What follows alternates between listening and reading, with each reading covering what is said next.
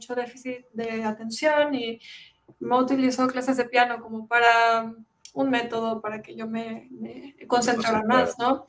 Pero al final del día yo lo único que quería era jugar, ¿no? Entonces no me gustaba practicar, no me gustaba que me dijeran que tocar, yo quería tocar lo que yo quería, no lo que el maestro quería. Entonces yo me acuerdo que había puntos donde le escribía a mi mamá cartas de, ¿sabes qué? Ya sácame clases de piano y se los mandaba por abajo de la puerta. y mi mamá no, me tiraba la basura de que estás loca, ¿no? Sí. Este, porque yo era muy mala en la escuela, realmente batallé muchísimo, ¿no? Este, Ah, Dragonata está acá, saludos. Saludos, saludos. Este, y pues fue de todo un poco también por mi familia religiosa, porque muy cristiana, entonces también como esta parte de alabar a Dios con toda la calidad del mundo y tocar piano y bueno, coritos cristianos toda la vida. Entonces, eventualmente a mi mamá se le volteó el cuento y le dije, no, pues si quiero estudiar carrera de música y se infartó. Dijo, no, ¿cómo? Y yo, pues, pues ¿cómo que cómo? Si tú querías, no, es, es, era para que te concentraras, un hobby, yo quiero que estudies una carrera de verdad y pues se tiro por la culata y aquí andamos. 20 años después. 20 años después. Pues esto, empezaste chiquitita y este, por una parte fue presión social, pero llegó un punto en el que dijiste, ¿sabes qué? Pues sí me gusta. Esas historias sí. son bonitas, como, como dicen ahí, adoro los finales felices. Sí, sí, sobre todo porque básicamente hago lo que quiero de la música, ¿no? Y no es como que estoy presionada a tocar lo que una institución me pide, ¿no? Sí. En este caso yo decidí laboralmente dedicarme a otra cosa para dejar mi tiempo libre completamente yeah. al piano y hacer lo que yo quiera del piano. Tienes también un grupo que se llama Espejos Rotos. Este, sí. Bueno, no, no, sé si nos quieras contar un poquito sobre eso. Sí, uh, pues yo entré como invitada primero a la banda, pero la verdad es que siempre quise expandir mi, mi, mi, conocimiento clásico cuadrado de la música tradicional y pues me fui un poco ahí al rock alternativo, con los sintetizadores. Eh, sí. Ahí tuve la entrevista con Jordan Rudess después. Ah, sí, verdad. Este, sí, sí, sí, entonces la verdad es que ahí me fue abriendo un camino muy interesante. Obvio, mis maestros de piano están decepcionadísimos porque pues ya no, no, no soy clásico ni nada. O sea, sí soy, sí. pero no ejerzo, digamos. Pero la verdad ya, ya me da igual. Pero debo admitir que todavía tengo pesadillas con mi maestro de piano. de. Pero todo bien, la banda está muy bien, muy padre. Sacamos un nuevo single el 9 de junio. Aprovecho para hacer promoción. Entonces, Excelente. Uh -huh. Y en tu caso, Aristarcus, ¿qué nos puedes platicar? Bueno, a ver, yo por un lado estaría mi historia, digamos, como aficionado a, a, a tocar instrumentos, bueno, simplemente el teclado, básicamente. Y esa sería una historia bastante...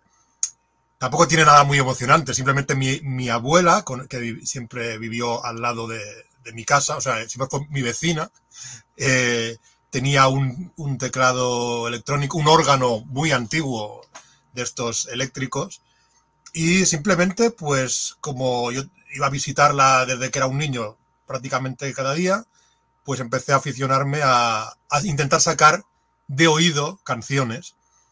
Y sí. creo que eso llegué a desarrollarlo bastante hasta el punto en que, eh, bueno, empecé a sacar de oído mmm, canciones ya a dos manos, con acompañamiento y cosas así.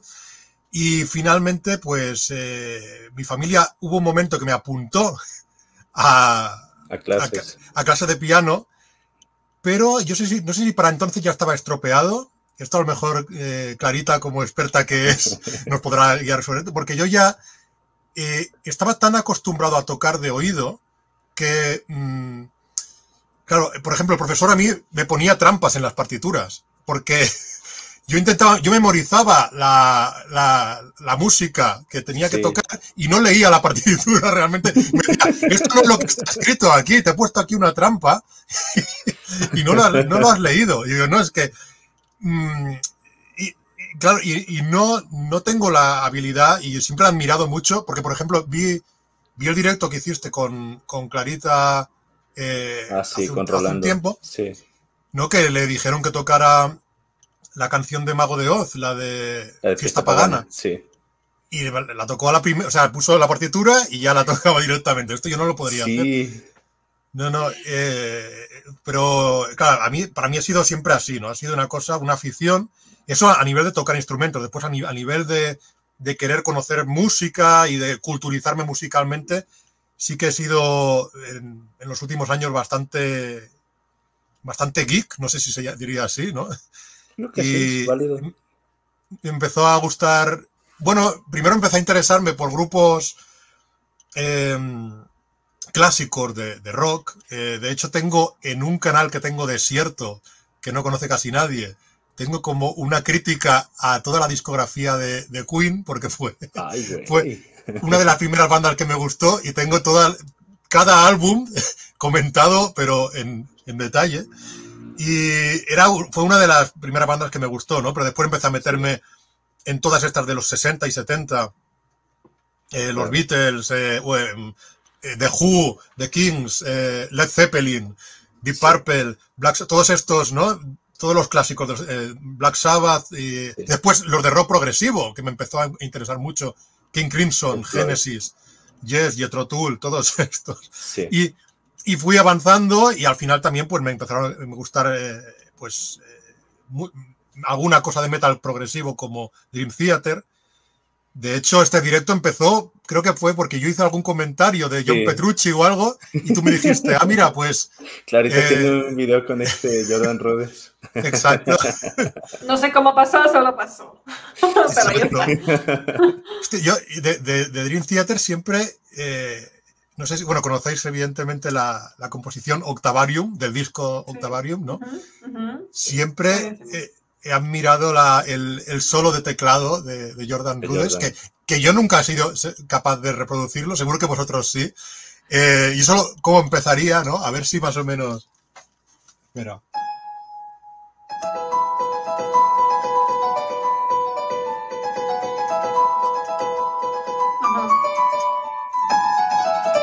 Esto, ¿no? Sí. Esta es la. Ah, no está mal. Bueno. ¿Sí? Eh, eh, pero después se empieza a complicar, a complicar. A mí me encanta ese, ese, solo. Y eh, bueno, no sé. A mí me, me, gusta muchísima música distinta. También la clásica. Me empezó a gustar mucho Tchaikovsky. Borjak, nunca sé cómo se pronuncia. Borjak o Dvorak. Sí, Borjak. Eh, Smetana y un montón de compositores de música clásica y después también soy un poco geek de las bandas sonoras de, películas, que para mí, ya sé que hay gente que le parece raro ponerse a escuchar una banda sonora como, como ¿no? sin, muy chido. Sin la película. A mí me está pasando ahorita con Juego de Tronos, brother. Yo no ah, había visto Juego de Tronos. Recién la vi en, eh, de Semana Santa para acá me la habían estado recomendando, mm, recomendando por años. La vi, me quemé también la primera temporada de La Casa del Dragón y estoy ahorita con Reigns of Castamere para todo acá. Ta, ta, ta, ta, ta, ta, ta, Y eso de las, las, bandas sonoras, también la de cuando sale el Drogon, el dragón de esta, de Daenerys Targaryen, pues también está muy, muy, muy hermoso ese, ese soundtrack. ¿Hay alguna relación entre la música y la filosofía? Creo que este, este, es, un, este es un punto que, me interesa mucho. A ver, respecto a la música y la filosofía, aunque, bueno, yo no, sé si soy yo una persona autorizada para, hablar de esto, pero yo cuando, precisamente cuando estuve en la universidad, esto que puedes coger eh, a veces una optativa que no tenga que ver con, la carrera, ¿no? Eh, cogí, tomé una que era de, precisamente de, la, de filosofía de la música, filosofía musical, y, explicaban cosas bastante interesantes, eh, sobre todo pues para explicar el paso del barroco al clasicismo y del, y del clasicismo al romanticismo.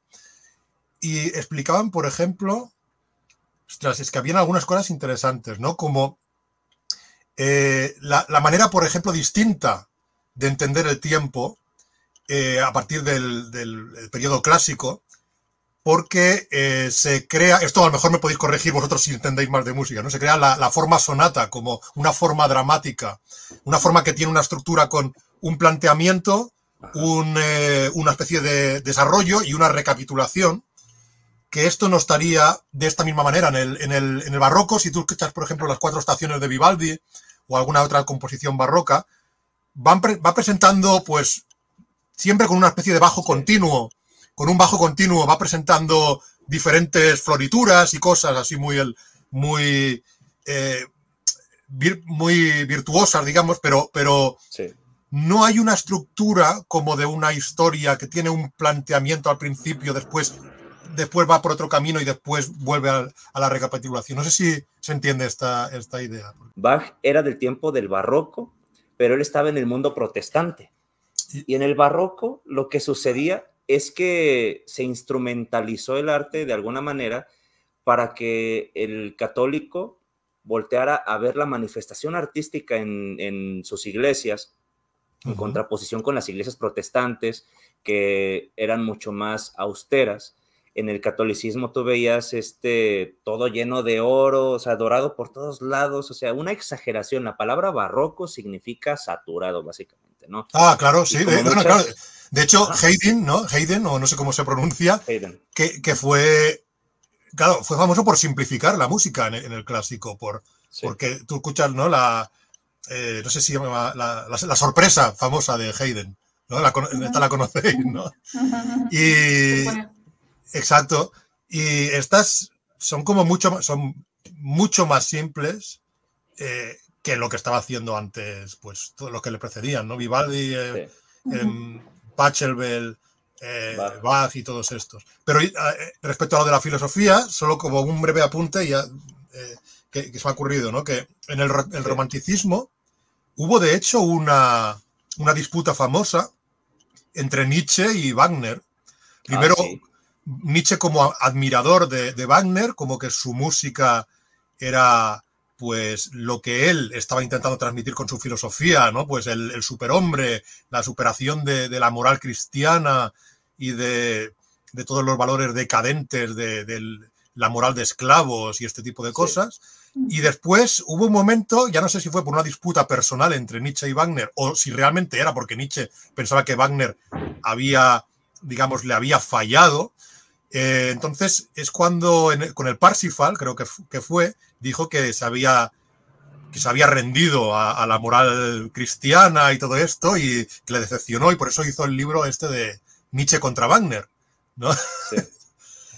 Eh, y él veía eso, pero incluso en, la estructura de la música, no sé, en, o sea, en eh, el hecho de que, por, no sé, por ejemplo, la, la música, la música del, del romanticismo, por ejemplo, por lo menos la de, la de Wagner, eh, en lugar de presentar un, un o sea, una estructura como la clásica, que hay un planteamiento muy, muy definido desde el principio y, y después se, se, desvía hacia otros temas y después vuelve a, recapitular en el, en el, planteamiento, en la música de Wagner muchas veces los, los temas empiezan de forma muy tímida como de forma embrionaria y se van construyendo, van creciendo poco a poco. ¿No? Estoy pensando en, en el Lohengrin, en la abertura de Lohengrin o en, o en Siegfried o, o no sé si Tristan y Solda, porque ahora mismo no lo tengo muy... Pero el Lohengrin, que a mí me encanta, eh, empieza muy tímido y después va creciendo y se va, y, se va construyendo lentamente, ¿no? Y mm, no sé si esto es una teoría demasiado enrevesada, pero yo he oído que, que Nietzsche incluso esto lo vinculaba con la idea de superhombre, de alguien que, de que, de que no se empieza con lo, con, con, lo grande, con Dios como el principio, sino que se empieza con algo embrionario que se va construyendo y va creciendo. Para, no es una cosa que a lo mejor es una fantasía, una cosa muy pues ni tanto, no creo que sea tan diferente realmente. Eh, creo que muchos eh, músicos sí al final terminaban por adoptar ciertas filosofías o posturas políticas incluso, o sea, era, era todo demasiado una cosa con otra. Me recuerdo mucho al emperador con Beethoven y Napoleón, ¿no? También con esta ideología que tenía sobre eh, Bonaparte. Entonces, este, y que de hecho el concierto del, del emperador iba a tener el nombre de, Napoleón Bonaparte porque era para él. Entonces, bueno, pasa todo lo que pasa, termina decepcionado de Napoleón y le dice, bueno, pues vamos a cambiarlo por el emperador, ¿no? Pero sí, hablando un poquito de la filosofía, es justo eso, o sea, durante cada periodo nosotros podemos ver cuáles son las tendencias, o sea, la filosofía del, del ¿no? De, Uy, ¿qué fue ¿Qué eso? pasó? Un, un petardo. Eso ha sido un, Ah, un- Estamos petardo. hablando de Napoleón y ya sonaron los camionazos ahí. Tchaikovsky con sus cañones ahí en la obertura, Sí. ¿verdad?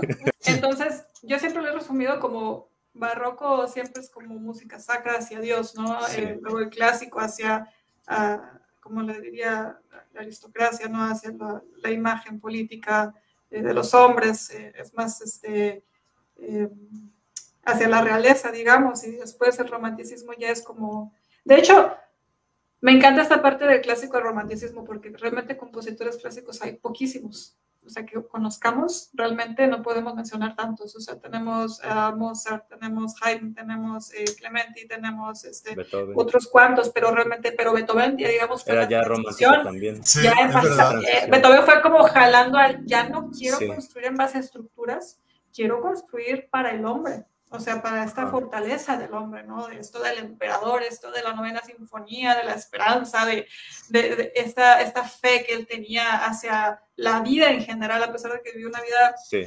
muy traumática, muy, muy difícil, muy desagraciada, ¿no?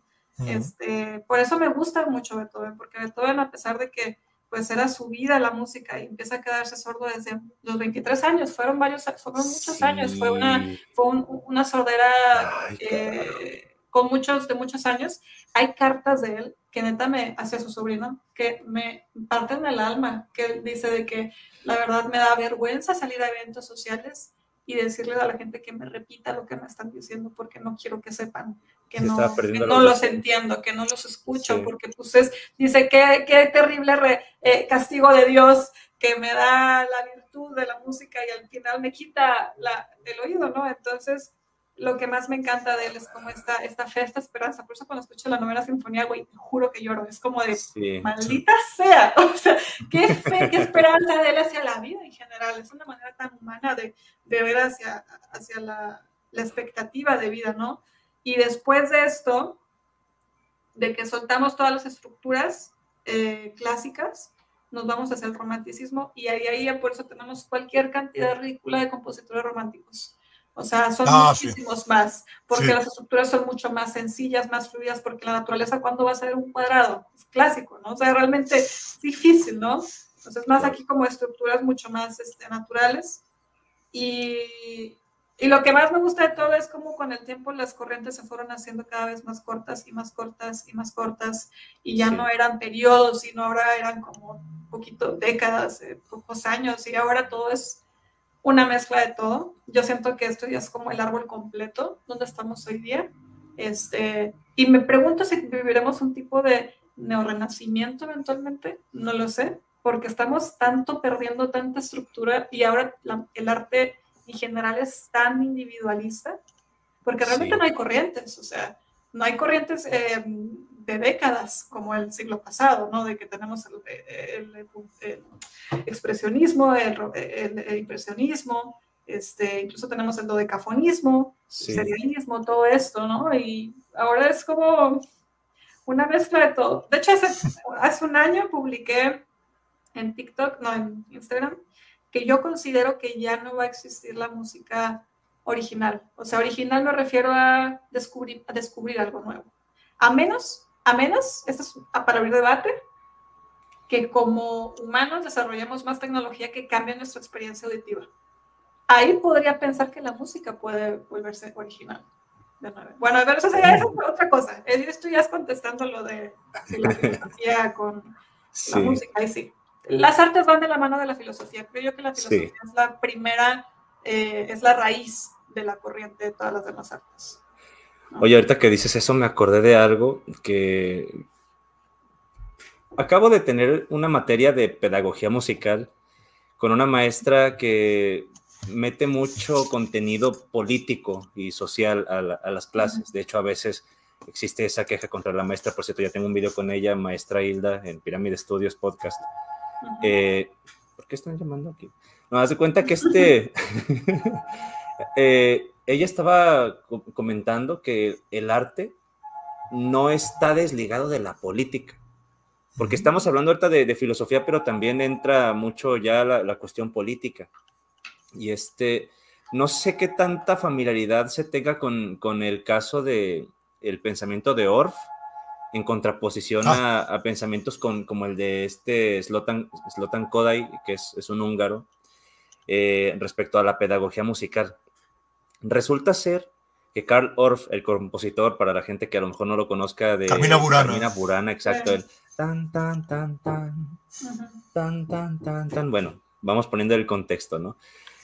Él era un alemán, era un alemán con la ideología nazi. Los alemanes perdieron las, las grandes guerras a nivel bélico, pero ganaron a nivel cultural de muchas maneras. Sí. Y resulta ser que en ese entonces empezaban a surgir los institutos ORF, ahí en Europa, y tenían la idea de traer la paz al mundo mediante el arte. Entonces, este, porque se tiene mucho esta idea de que si a una persona le das un instrumento musical, ya no va a agarrar un arma, ¿verdad? Cosa que yo pongo bastante en cuestionamiento. Yo, yo veo que perfectamente puede ser un artista y ser, ser, alguien que esté ahí matando o incluso poder ser un dictador, ¿sabes? Pero, o sea, tenemos el caso de Nerón, el emperador, para empezar. Ah, Pero sí. Pasa que... Hitler, sería un ejemplo de artista, pero fracasado, ¿no? pero, era alguien, sí, era, alguien con, amor al arte también. no son cosas necesariamente mutuamente excluyentes, pero sí creo que nuestra vida con arte es mejor que sin arte. Claro, ¿quién va a decir algo? Yo, justo, justo quiero abrir la pregunta de... Porque ya, yo, yo crecí mucho con esta, esta frase de que el arte hace mejor a los humanos y yo en lo personal, que estoy rodeada de músicos, bueno, toda la vida, considero, esta es mi, opinión, que no te hace moralmente correcto. Yo no creo que te haga más, eh, no, más elevado. que te haga mejor o más elevado como humano, pero considero que sí puede llegar a, a, inspirar a la, retrospectiva hacia, hacia la vida en general, o sea, a la expresión hacia uno mismo pero no creo que precisamente, no sé por qué, pero madre mía, yo que he convivido con tantos músicos son de lo peor.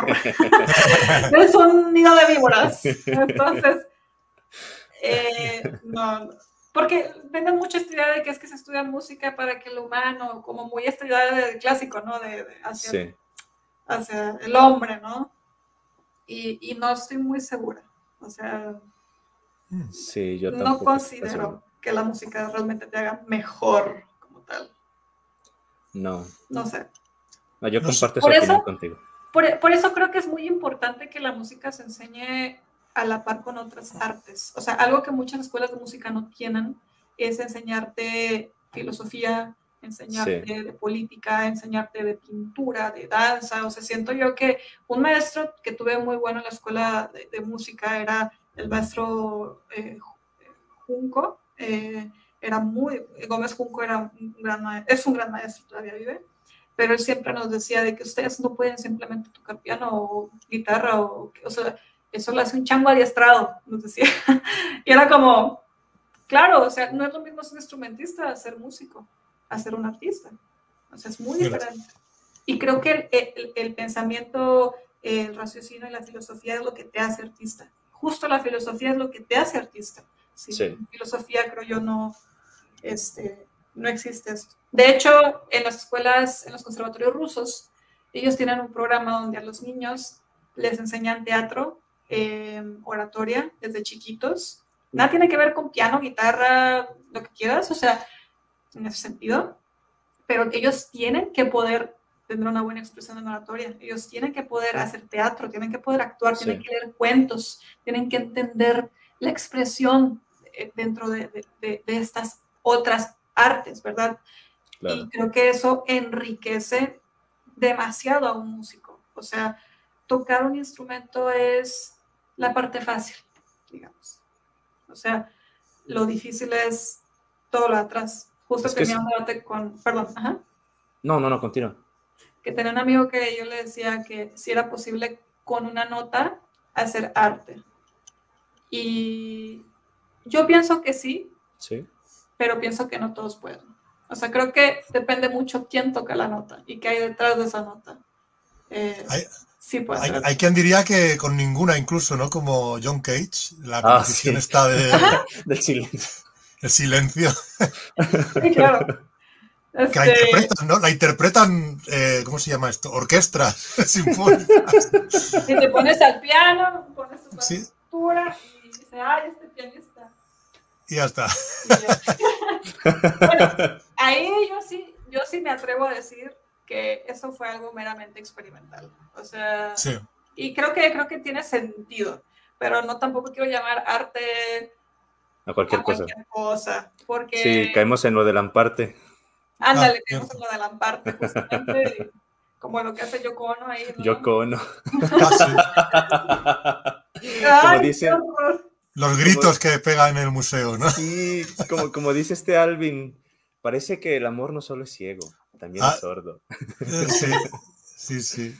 No sé si visteis, creo que era un vídeo de, de Alvin, ¿no? Eh, que cuando tocaron John Lennon y Chuck Berry y, ah, sí. y, fue invitada Yoko Ono también. Y le desconectaron el micrófono. Porque en medio de la estaban cantando John, John Lennon y Chuck Berry y ella se ponía a gritar en medio de la canción. Te sale igualito. Sí, sí, Debería irme también yo como artista vanguardista, ¿sabes? Es que, claro, hay cosas que. Porque John Lennon es muy famoso, pero eh, cuando tú miras la discografía de John Lennon, creo que el primer álbum solista, contrariamente a lo que la gente piensa, no es el, eh, bueno, el segundo fue el Imagine, el, primero no fue, el primero dicen que era el plástico no, no sé qué, o no band, o no, me acuerdo ahora cómo se llamaba, pero, pero hay uno antes que se llama The Wedding Album, no sé si lo conocéis, que es, es un álbum experimental totalmente y que hay una parte enorme del álbum que es solo él diciendo Yoko y Yoko diciendo John una y otra vez eh, en diferentes tonos, a veces gritando, a veces, a veces suave, cosas así, ¿no? Lo tengo que buscar. Eh, sí. como los ejercicios de ejercicios tántricos que le llaman, ¿no? De que ah, sí. a la pareja y estás ahí, para ellos, ¿no? Eso era a puerta cerrada, a nadie nos importa su terapia tántrica. Este... Fue como llevar al extremo lo que ya habían hecho eh, con los Beatles en Revolution 9, ¿no? Lo conocéis esta de en, el, en el álbum blanco de los Beatles hay una composición de 8 minutos, creo, que se llama Revolution 9. Eh, tampoco la conozco, es, tengo que buscar. Es una muy polémica porque es de los Beatles, o sea, es oficial de los Beatles y son solo montones de ruidos. Cuidado, es. Hay gente que le da, le da miedo a esta composición porque empieza muy, muy tétrica, es un montón de ruidos raros. Si te la pones por la. O sea, hay gente que si se la pone por la noche le da miedo. Revolution 9. Eh, y es muy intrigante. aunque es un experimento y no es propiamente música, yo no creo que vosotros lo llamaseis música, pero, pero es interesante de escuchar como mínimo. Pero después ya a lo mejor se pasaron con este tipo de experimentos. Es que mira, ahorita que dijiste eso de que no sabes si lo llamaremos música, creo que aquí ya tocaste un punto que es con lo que yo pensaba iniciar, de hecho. Es la definición de música. Ah, eh, en la escuela me han enseñado que la definición, eh, al menos la, de musicología, la, de música, sería sonido humanamente organizado. Mi maestro de, musicología fue el que me, enseñó eso y ya me lo habían enseñado antes, pero este me, lo insistió porque a mí cuando me enseñaron en casa de oración, porque yo aprendí pues, en casa de oración, ya después me metí eh, formalmente al, al conservatorio, mi proceso fue como de ser músico empírico, sí tenía nociones teóricas, pero realmente nunca nos pusieron a leer partituras, ni mucho menos. O sea, yo, yo me hice más como por la práctica. Pero ya cuando este, me quise meter al conservatorio bien, pues tuve que aprender ahora el otro lenguaje musical. Y es algo, es algo que este, se le tiene que trabajar bastante para poderlo entender así bien. Y es, es algo que te puede ser de mucha, mucha, mucha utilidad aunque a priori hay personas que no lo, no lo pueden apreciar tanto, ¿sabes? Pero sí es, es, es, extremadamente útil. Pero bueno, ahí este me habían enseñado que la música era la combinación de sonidos y silencios a través del tiempo con el fin de agradar al oído humano. Pero en la escuela de, música, ya en el conservatorio, me dijeron, no, pues es más correcto hablar de sonido humanamente organizado. Ahora, yo, yo no sé cómo, cómo te lo hayan enseñado a ti, Clarita, este, pero creo que es esto del sonido humanamente organizado, es porque son seres humanos quienes están dándole esta organización a las cosas. Ahora, tengo entendido que la música nace de la imitación de los sonidos de la naturaleza. Porque tienes eh, a los este, primeros homínidos ahí en un entorno donde escuchaban cosas como la caída del agua, como un pajarito, el viento moviendo las hojas, muchas cosas, ¿no? Este, y comienzan también a surgir así las primeras palabras, el lenguaje. O sea, porque nosotros cuando ahorita vemos a, las personas hablar nuestro idioma, en este caso el español, a lo mejor no somos conscientes de que no siempre ha sido así. Originalmente la comunicación era mucho más rudimentaria y la música precisamente es, es algo que va ligado al lenguaje. Ahorita volviendo al tema este de la, de la controversia del pensamiento de Orff con, con el pensamiento de Kodai. lo, que se, lo que sucede es que nosotros como hispanohablantes tenemos una forma de acentuar las palabras. O sea, nosotros hay, hay cierta, ciertas estructuras que ya seguimos. Los alemanes tienen su propia forma de acentuar las palabras, su lenguaje hablado tiene sus propias particularidades y que creen las melodías que se hacen, sobre todo cuando es música cantada, aunque probablemente también en la música instrumental podamos eh, apreciar ciertas cosas, ahí sí necesitaría yo meterme más a fondo, pero este, lo que, lo que ha sucedido es que los, los niños que hablan español y particularmente en las recopilaciones de música de tradición, de transmisión oral aquí en México, este, se da mucho el fenómeno de la anacruza. Para las personas que no estén familiarizadas con la anacruza, voy a poner aquí un ejemplo. Estoy con un pulso de cuatro cuartos. Un, dos, tres, cuatro. Un, dos, tres, cuatro. Ta, ta, ta, ta, ta, ta, ta, ta, ta. Bueno, ahí entramos en el, en, el, en el tiempo fuerte, en el tiempo uno. Pero si yo hiciera un, dos, tres, pa, pa, pa, pa, pa, pa, entré antes del tiempo fuerte. A eso se le llama anacruza. No, sí. Resulta ser que las, las, melodías, ajá, entramos antes. Te estoy escuchando, pero voy por un libro porque es muy importante algo que voy a leer de ahí. Excelente. Pasa que la música de, de transmisión oral, eh, eh, al menos aquí en México, no conozco la de España, apenas estoy conociendo la de México, pero probablemente se dé el mismo fenómeno porque hablamos español. Aunque es diferente el español que hablan en España que el que se habla, por ejemplo, en México, y es diferente el de México que el de Argentina y las canciones tienen sus, diferencias. Incluso la gente del Instituto Kodai, ahí en Europa, en Hungría, a mi maestra le rechazaron su, recopilación de, de música de transmisión oral porque como era música que se supone que era para enseñar a los niños, ¿cómo es que les tienes melodías con Ana Cruz? Y la maestra dice, pues que señor, gente de Kodai, aquí en México los niños cantan con Ana Cruz, no se les complica porque su lenguaje hablado es con esta característica. Y a lo mejor en, idiomas como el alemán no se da tanto este fenómeno porque la acentuación será diferente. Por eso es que ustedes tienen sus melodías que, las, ponen con esas características, ¿no? Pues de hecho no te vayas muy lejos, o sea, considero yo, y de esto lo hablé con una maestra de, que es rusa, que dio muchas clases en Rusia y luego vino a México. Dice, no te puedo explicar cómo los latinos eh, tienen eh, los niños latinos pueden ejecutar piezas al piano extremadamente difíciles en el ritmo que los europeos no pueden. O sea, es una cuestión cultural. Nosotros tenemos muy marcada la, herencia del ritmo africano.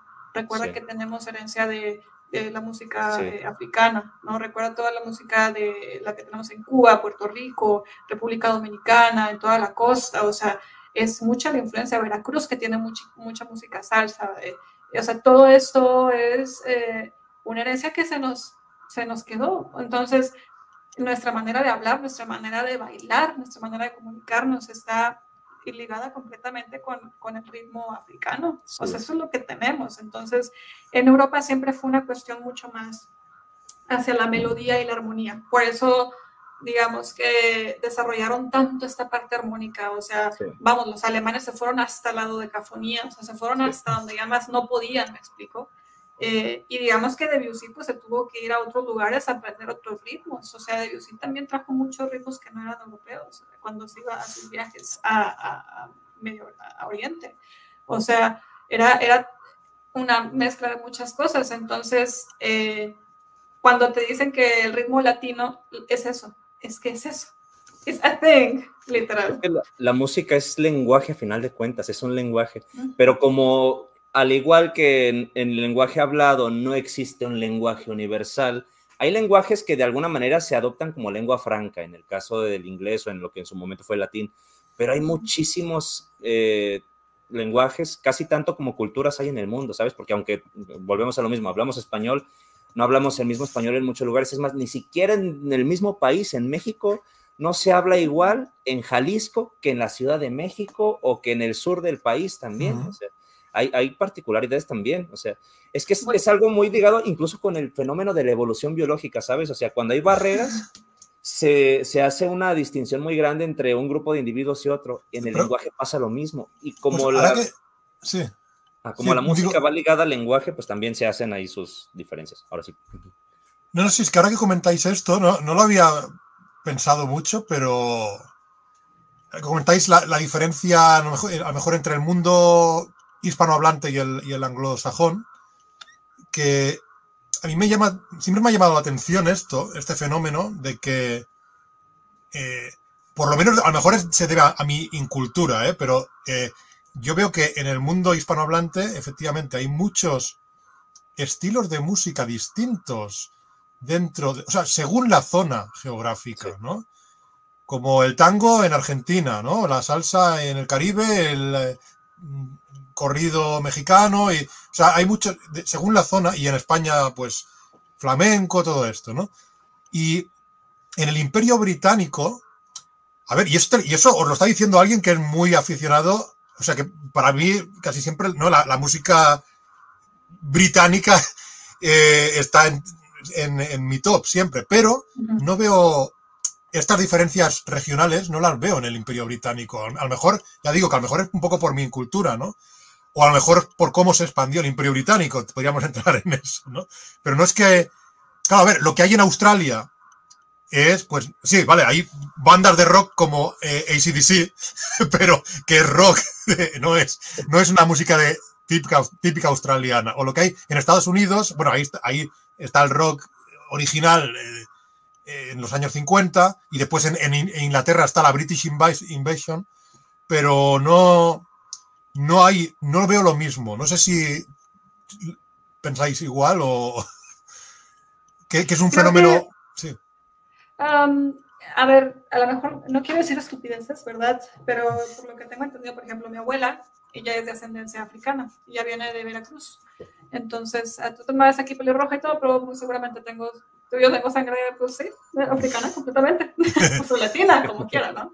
Este, claro que los españoles, pero los españoles se cruzaron, bueno, con todos los latinos acá. Sí. Entonces, um, a lo que voy es, muchas de las cosas que yo he visto es eh, cuando trajeron Europa a esclavos eh, negros a Latinoamérica llegaron en muchos lugares diferentes. En Brasil fue de una manera, en Colombia fue de otra, en Perú fue de otra, pero tiene una comunidad también de negros muy grande. Eh, México también, este, no tanto como lo que podemos ver en Estados Unidos, más mezclado con el indígena, este, en Cuba. En, entonces, siento que es una adaptación del africano en Latinoamérica y en todas es diferente porque está mezclada con el indígena local. Sí.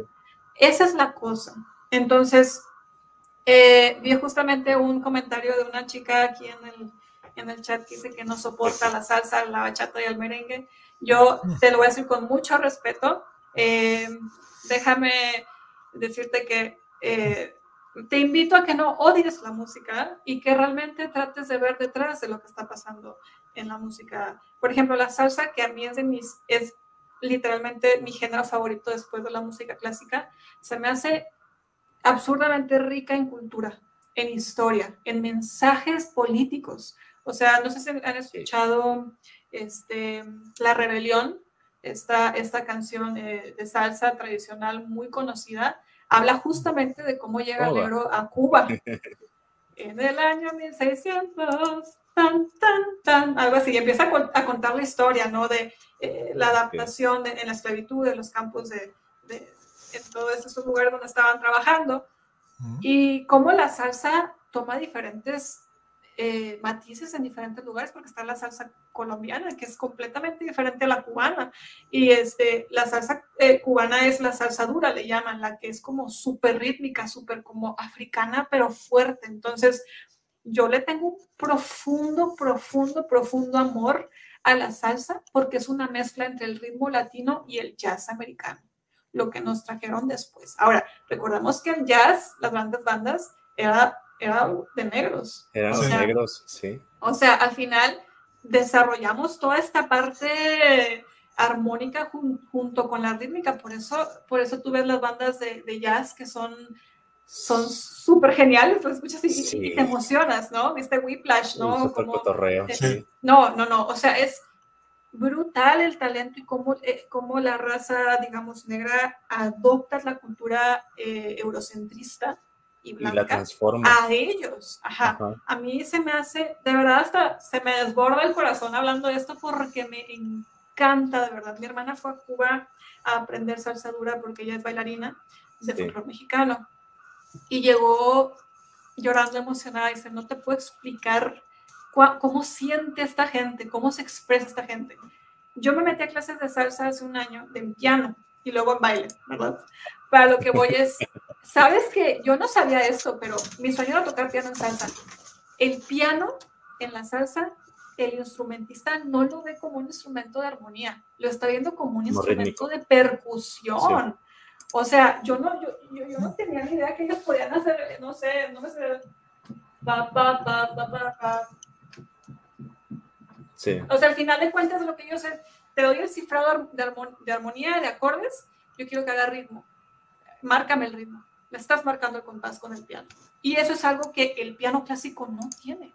O sea, es, la contraparte totalmente, porque estamos acostumbrados nosotros a... Eh, ah, no se escucha el piano. ¿Se escucha? No. No, no, no. Bueno, yo sé, no, no, se, me olvidó que no, se me olvidó que no escuchaba, perdón. A lo que voy es que es rítmico, ¿no? Eh, ¿Lo tienes? Algo de Chopin. Es que no sé. ¿Lo tienes conectado al, al, computador o...? Sí, sí, sí, es MIDI. Es que es MIDI. A ver, déjame ver si lo puedo subir aquí. Sí, así, sí. así, así. Es como puro ritmo. Y, y, luego tenemos a Chopin que hace hablar al piano. Sí. Nada que ver. Claro. Es otra cosa. Y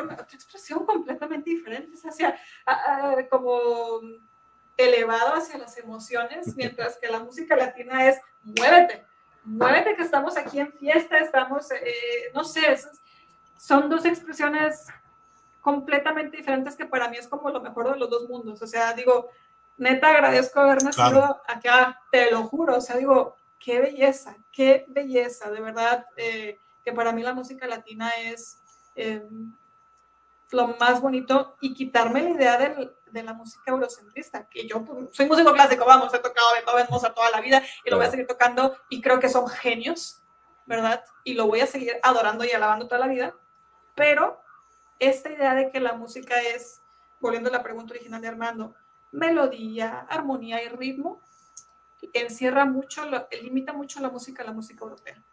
Porque ¿qué pasa con la música africana? ¿Qué pasa con, las, con la música latina? ¿Qué pasa con la música eh, oriental? No tenemos la misma armonía, no tenemos la misma regla teórica. Claro. La música clásica es nacida en la Edad Media en Europa. Y esa es la música clásica europea, ¿no?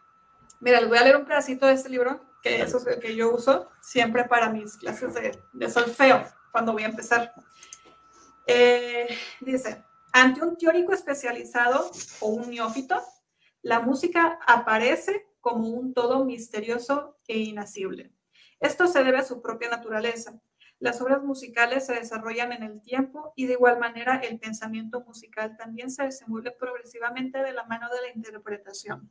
Para captar la totalidad de una obra, para visualizarla de cierto modo, no existe sino la imaginación y la memoria. Y me voy a saltar toda esta parte porque quiero que escuchen lo último. Dice, em, El prólogo escrito en el siglo XIV por el compositor Guillaume de Montchot, creo que es un francés, no lo puedo pronunciar, tengo muy mal francés. Al principio de sus manuscritos propone una aclaración esencial del acto musical, que es la música es una ciencia que nos hace reír, cantar o bailar. Punto.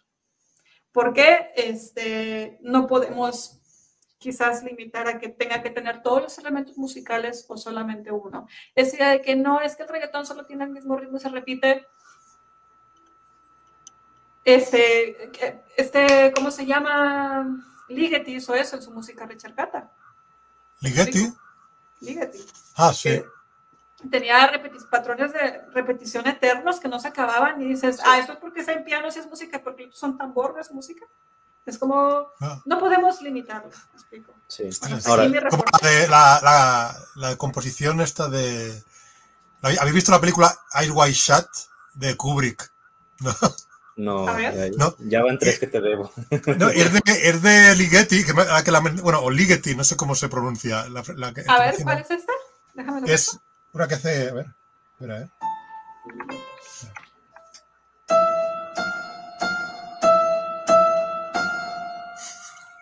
Ah, que son dos notas, no, es, es de la música Richard Cata. Son, dos notas. Lo que hace, es que lo que hace Ligeti con la música Richard Cata es que hace, creo que 12 piezas. La primera pieza es con una nota. Ah. Hace una pieza con una nota y empieza. Bueno, cuando. Y la más es do. Ah, vale.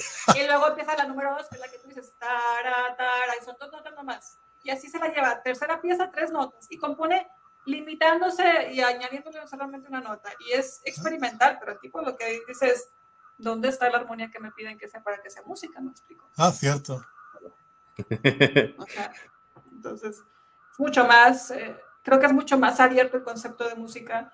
Detesto la concepción, con todo respeto, este, de la música eurocentrista, en ese sentido. O sea, creo que se nos ha enseñado que esa es la, la única este, teoría musical y es una teoría musical de muchas. Oye, esto, esto tiene que ver con la controversia de Orff nuevamente, porque precisamente esa, esa idea la tenemos porque es lo que se difundió a través de los institutos Orff. ¿Qué es lo que pasa? Ellos querían encontrar la paz a través del arte, pero ellos tenían una idea de que la música era un lenguaje universal y en tanto universal tendría que ser igual para todos. Las notas con las que empieza todo método basado en, la ideología Orff es mi, sol, mi, y ahí es con lo que te enseñan a solfear primero.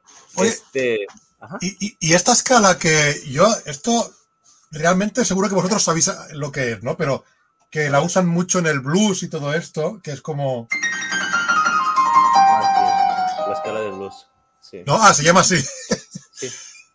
Que esto... Es, básicamente una pentáfona, nomás le, añades un paso en armónico ahí. Ah, vale. Ahora, probablemente el riff que te acabas de aventar tenga ahí algún, alguna nota aparte que a mí me sonó que es escala de blues, pero si, tiene alguna variación, pues son variaciones que ya nomás se le meten ahí, este, pero acercándose a la estructura de la escala de blues, ¿no? Pero sí es, es la escala de blues una... Puedo, puedo decir que es un una especie de hijo de la escala pentáfona. No sé si es correcto, pero para mí así lo es. Bueno, la cosa con escalas pentáfonas y con Orff es que estaban estableciendo que el lenguaje de los alemanes, el lenguaje musical de los alemanes, es básicamente el más perfecto que puede haber, el que tiene los grados de perfección, dijeron los tomistas. los tomistas. sí. Como siempre. Entonces, resulta ser que la otra posición, la de Kodai, es de que cada cultura tiene su propio lenguaje y tiene que reconocerse como válido. O sea, porque nosotros venimos arrastrando esta idea de que lo nuestro no vale, lo que vale es lo de fuera, y este, el, el, asunto aquí es como la reivindicación de tu propia identidad. No se trata de satanizar la música europea, porque es un lenguaje válido también. Lo único que se requiere es decir, eres válido y yo también soy válido. Estaba platicando hace un tiempo con una antropóloga que eh, está aquí en redes sociales como Luli Chaitman, se llama Lucila ella, es una chica de Argentina, y me estaba hablando de un fenómeno en antropología que es cuando este, ella le decía desnaturalización y hablaba de esto. de que no es que haya una cultura superior a todas las demás, es que tenemos que entender la otredad, el fenómeno de la otredad. O sea, estamos hablando con un otro, con otra persona, o en este caso con otra cultura, con otro conjunto de personas. Y este, hay que, hay que validarnos tanto a nosotros como a los otros, ¿sabes? O sea, y entendernos en este, en este conjunto. Claro, y además, además yo diría, en relación con lo, que, con lo que comentas ahora, que, a ver, claro, decir que la música europea, y no estoy pensando en la, en la clásica, sino también en la, en la contemporánea, ahora estoy pensando. Pero seguro que también, seguro que también se aplica al romanticismo, porque se me ocurren ahora algunos ejemplos también, ¿eh? Pero se me ocurre algún ejemplo que, lo, daré ahora, pero, pero eh, decir que la música europea es la mejor es, también es un poco, un poco tramposo porque es como cuando alguien dice eh, Londres es lo mejor porque he ido al, Museo Británico y el Museo Británico es que es excepcional. Digo, es que el Museo Británico tiene todo lo que los ingleses robaron de todo el mundo. Como, Gracias por decirlo que no me atreví a decir porque claro, claro, tú vas al Museo Británico y ves cosas de, África, de Egipto, de, todo el mundo, ¿no? Y, y con la música europea, claro, tanto en, el romanticismo, ¿no? Porque tú, por ejemplo, ahora se me ocurre rápidamente en óperas de Puccini, que son así como asiáticas, en, plan como Madame Butterfly y todas estas, ¿no? Y coge elementos asiáticos, por ejemplo, para su música. O, o en alguna obra de, no sé, ahora se me ocurre, seguro que vosotros sabéis mucho más que yo, ¿no? Pero eh, Tchaikovsky, que en, el Cascanueces pone música, hay una que es la danza árabe, como que, eh, claro, a lo mejor por la colonización o por la expansión de Europa por todo el mundo, pudo absorber de, muchos sitios. Y después en la música moderna, claro, es que la, música británica es la mejor. Y, yo, y te lo dice un fan de, un montón de grupos de la invasión británica y de los Beatles y todo eso. Pero los Beatles que hicieron a partir del Sgt. Pepper, bueno, antes, en el Revolver, se fueron a la India y, y cogieron también música de la India, ¿no? Por ejemplo. Sí, claro. Eh, eh, como, claro, ahí hay una trampa en Europa. Es que mira, no podemos dejar de lado que tenemos una historia. O sea, somos de alguna manera el producto de muchas cosas que nos trascienden. O sea, yo soy mexicano, pero esto significa que hay muchas civilizaciones ahí que tuvieron alguna interacción donde muchas veces se veían dinámicas de poder, donde había vencidos y vencedores, y este, el vencedor obviamente va a tomar lo mejor de, de, aquel que ha sido vencido, y de ahí se empiezan a hacer muchas mezclas, ¿no? O sea, nuevamente el arte siempre, siempre, siempre, en tanto producto humano, está en una relación de una manera inevitable con todos los fenómenos que implican las, las eh, dinámicas humanas, ¿no? Entonces, en, ahí, como dices, que tienen en los museos lo mejor de todo el mundo, pues es un hecho, o sea, que de alguna manera, bien, mal, lo que sea, así son las cosas. Y pues este, nosotros simplemente tenemos que entenderlo, pero también este, entenderlo al, punto en el que no, no por ello nos sintamos como menos, ¿sabes? O sea, es que no, no sé si lo logro articular con palabras correctamente, pero yo creo que es, es válido apreciar las cosas. Se vale también que no te gusten cosas, porque por, ejemplo, ahorita tuvimos la, la, plática esta de que si el reggaetón o que si no, o que si la salsa, que ahorita volviendo al tema de los cubanos, muchos de los maestros de mi conservatorio son cubanos también, nomás como dato curioso ahí. este, saludo al maestro Giovanni, a la maestra Wilmia también, me parece que ella también es cubana ahorita no es como que yo ponga música de reggaetón para, para disfrutar yo, porque no es a lo mejor a lo que estoy más acostumbrado. Muy rara vez será que yo ponga una canción, no es, no es que nunca suceda, pero, pero soy capaz de apreciarlo, ¿sabes? O sea. Y este, con, con, la banda, sobre todo que me metí a estudiar instrumentos de aliento, pues este, ya de repente escucho ensambles de banda que digo, está bárbaro esto, o sea, qué bien arreglado está Obviamente hay músicos que son buenos ejecutantes, músicos que no, y pues este, hay bandas que a veces escucho que parecen nomás los elefantes ahí tronando. Que, digo, este, yo también estoy aprendiendo el instrumento y de repente se me salen mis elefantadas también, pero, pero ya este lo, lo veo de una manera diferente. A lo que voy es que este, este tema de, los gustos es válido que los tengamos, pero sí es bueno también reevaluar ciertas cosas, ¿sabes? Ahorita lo que decía Clarita, hay que, hay que también ver un poquito más allá con, con el tema de la cultura y puede llegar a ser un fenómeno muy fascinante. Ahorita hablaste también del jazz, que mira, he tenido esta plática con los de la navaja de Hitchens porque han querido hacer episodios tirándole al reggaetón y pues yo como que les digo, no creo que sea la mejor idea, brother, porque de mucha música que ahorita se considera culta, se han dicho las mismas cosas que ahorita se dicen del reggaetón. Es más, ustedes son muy rockeros. Del rock se ha dicho mucho eso también, o sea. Del jazz se ha dicho así. Del jazz. negro. Es que era música marginal. De Tchaikovsky, de Beethoven, de todo el mundo se habla. Oye, el, impresionismo es una música muy hermosa. Escuchar a Debussy es totalmente una experiencia era lo que se tiraba a la basura el, impresionismo, o sea, era, empezó con unos pintores que no los querían exhibir en los museos, ellos dijeron, ah, pues sabes que a nosotros nos tiraron a la basura, hacemos nuestra exposición de nuestra basura, y ¿qué crees? Su basura le gustó a mucha gente.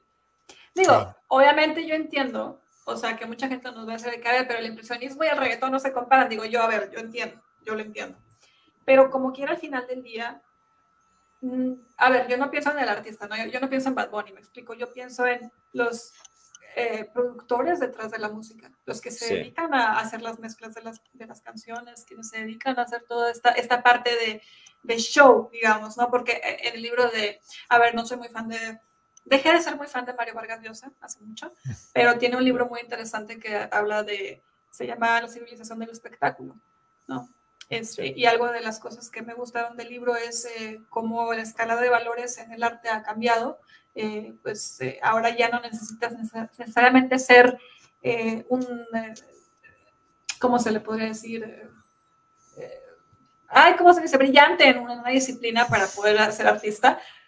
Pero lo que me queda claro es que hoy en día para poder sobresalir es ser único, o sea, tener algo que te marque, algo que, algo que sea tu sello. La voz de Shakira, el famoso E del Bad Bunny, todas esas firmas artísticas que tienen al final del día forman parte de su identidad como, como artistas contemporáneos, que sí es de consumo, que sí es de espectáculo, que ya es más capitalismo que otra cosa, pero que al final del día están aquí hoy día y eso es lo que se está consumiendo, ¿no? Claro. Entonces, eh, creo que como lo que decías de la política, también dependemos muchísimo de la cuestión socioeconómica. Sí. O sea, como el capitalismo está explotando todo eh, extremadamente, o sea, la música no te dura mucho tiempo en el top 10, me explico ya, es eh, así, una cosa, sí, es, así, y, realmente em, yo en algún punto yo fui del otro lado, completamente defensora del reggaetón, yo decía, pero es un género completamente válido, me explico.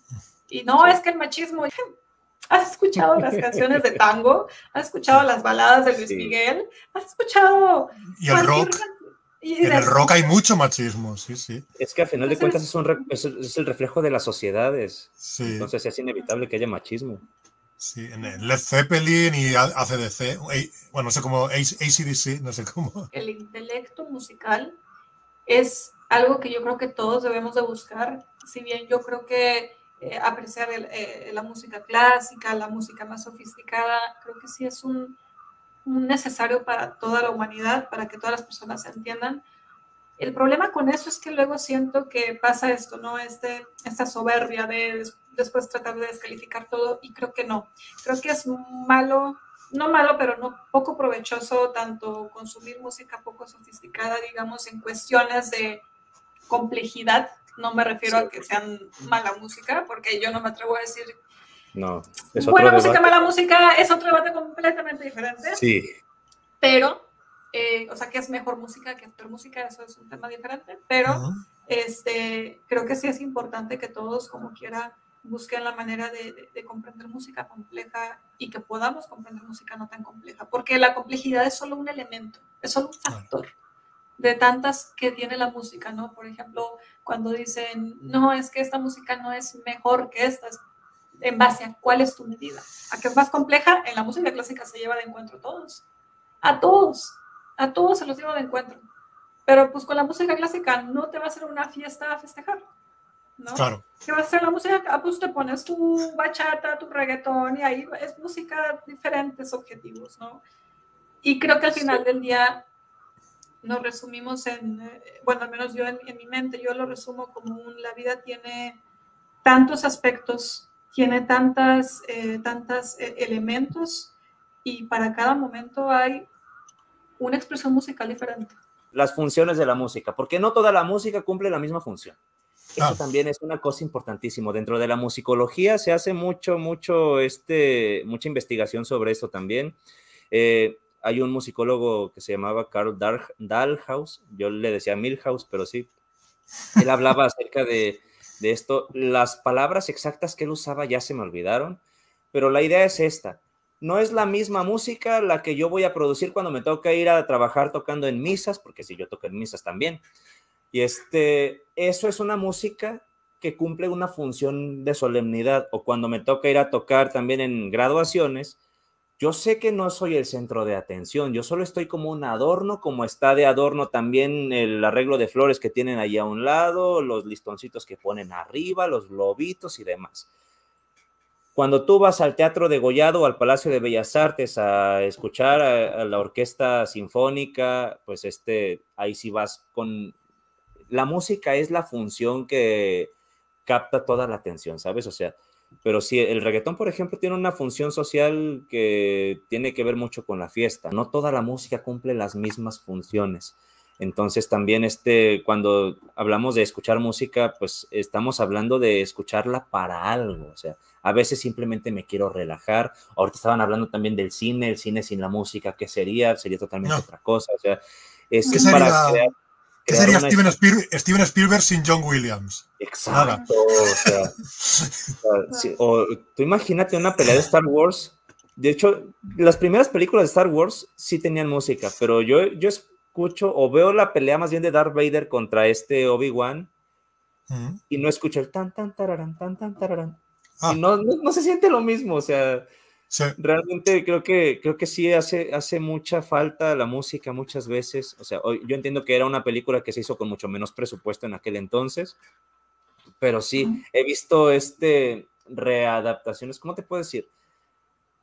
Eh, gente que recrea estas escenas de Darth Vader contra, contra Obi-Wan, Obviamente también ya tienen más efectos especiales y cosas así que, que lo dejan muy, muy hermoso. Porque, ah, porque hablas del de eh, el combate de Darth Vader contra Obi-Wan en la, en la primera, o sea, en la, sí, la, en la, del en la el 77, ¿no? En la, Una Nueva Esperanza. Porque después hubo otro que fue en el, eh, la, ah. venganza de, la venganza de los Sith, pero ahí era mucho más, era mucho más La música está muy, muy, ya, ya, ya, ya, es otro, otro, pero sí, yo me refiero a la película de Nueva Esperanza, cuando apenas llegas y ves el primer combate de, de, de sables de luz. O sea, obviamente eso fue todo un boom en ese tiempo, pero ahorita ya lo veo después de haber visto todas las películas este, que se han hecho nuevas con, con esta musiquita tan, tan característica que tienen, y digo, si le hace falta, si hubiera resaltado mucho más el momento, si hubieran puesto una musicalización así súper heavy como esa, pues. Es que, es que fue componiendo diversos leitmotivs nuevos a, a medida que iban ampliando la saga. y, ah, mira, lo que han visto Harry Potter con orquesta en vivo. Dice Ania, Tego Guatemalteca. Sí, de hecho, aquí en Guadalajara pasó una, la, banda del Estado, hizo eso, pero con Star Wars. Este estaba muy chido, pero sí, Harry Potter también la han presentado. No recuerdo dónde fue, pero sí hicieron eso, pusieron la orquesta en vivo y estaba pasando la película. Era, era una cosa muy, muy chida. Es que yo ya sé que es un compositor de banda sonora que, que es el típico, cuando alguien dice a, alguno, dice John Williams, ¿no? Pero. Y, evidentemente hay muchos otros que son geniales, pero a mí siempre me ha parecido que evidentemente se inspira mucho en la música, pues no sé, en, en, Tchaikovsky y en eh, Wagner y en, en, muchos compositores románticos, pero que me sorprende que hay en muchas películas que la banda sonora de John Williams, cómo cuida mucho, pues que cada personaje tenga un leitmotiv distinto y, que, ¿no? y que cada tipo de, escena tenga una melodía singular y eso pasa, o sea que son muy complejas las bandas sonoras, ¿no? Tienen muchas diversas melodías y todo esto. Están muy trabajadas. Sí, sí. Yo tengo que ir corriendo a, clase. Clases de piano, así que...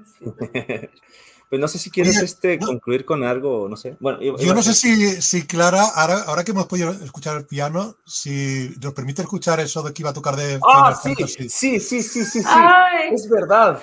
A ver, hay dos, una calmada y otra más eh, no tan Dale. calmada. Cualquiera. Ay, madre santa, no me digas que se me acabó la pila. La calmada, va. Oh. Espérate. Sí, porque aquí músico clásico sin partitura no puede tocar. Sí. Este, ya ven cómo es así. No, no sé. Ah, es que la que toqué en el concurso era la esta, pues. Era... Ah.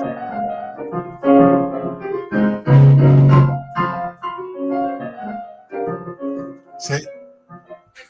Es la de, la de los combates, el, el, momento de, de, luchar. Sí. Esa, esa, esa la toqué en concurso y todo así como, ¿what? ¿Qué está, qué está tocando aquí? Yo, llegué a, llegué a conseguir tocar esta famosa de. Ah. Esta. Sí. A ver.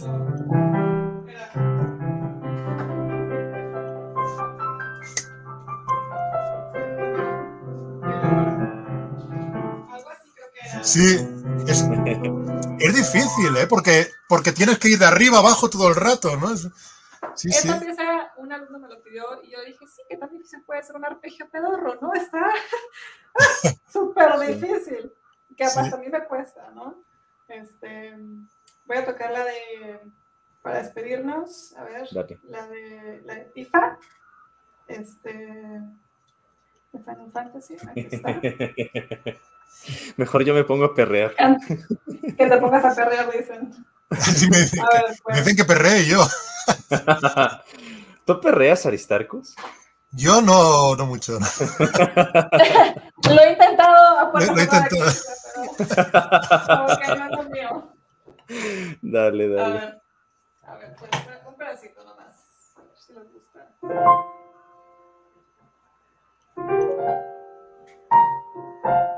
¿Se escucha bien el piano? Sí.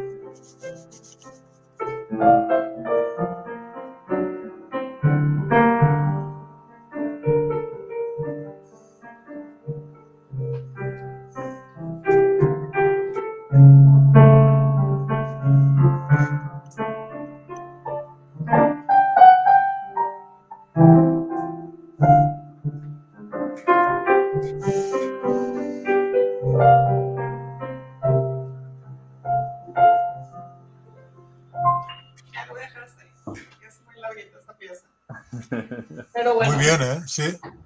Eh, reggaetón ya se imaginaron perreando de estar cosas. Y yo me lo imagino. Yo pues nada, te quiero agradecer por el espacio.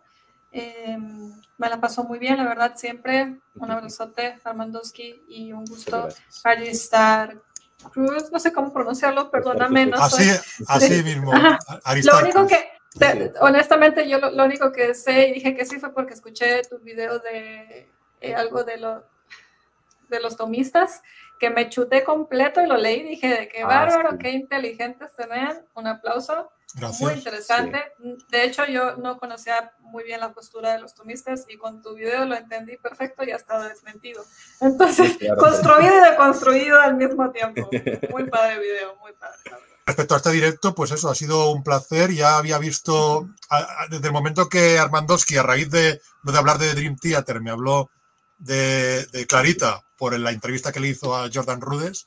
Ya eh, vi, estuve viendo su canal, que es, eh, es genial, y, la entrevista también me gustó, porque yo soy muy fan de, de Rudes. Y, y bueno, eh, sí, ha sido. Me ha gustado mucho hablar con vosotros. O sea, yo creo que otro día podemos volver a, a encontrarnos. Pues nos ponemos de acuerdo y ya lo hacemos. Si te gustó el contenido, suscríbete al canal, deja un buen me gusta y comparte con tus amigos. Esperamos leerte en la caja de comentarios y nos veremos en próximas emisiones. Hasta vernos de nuevo.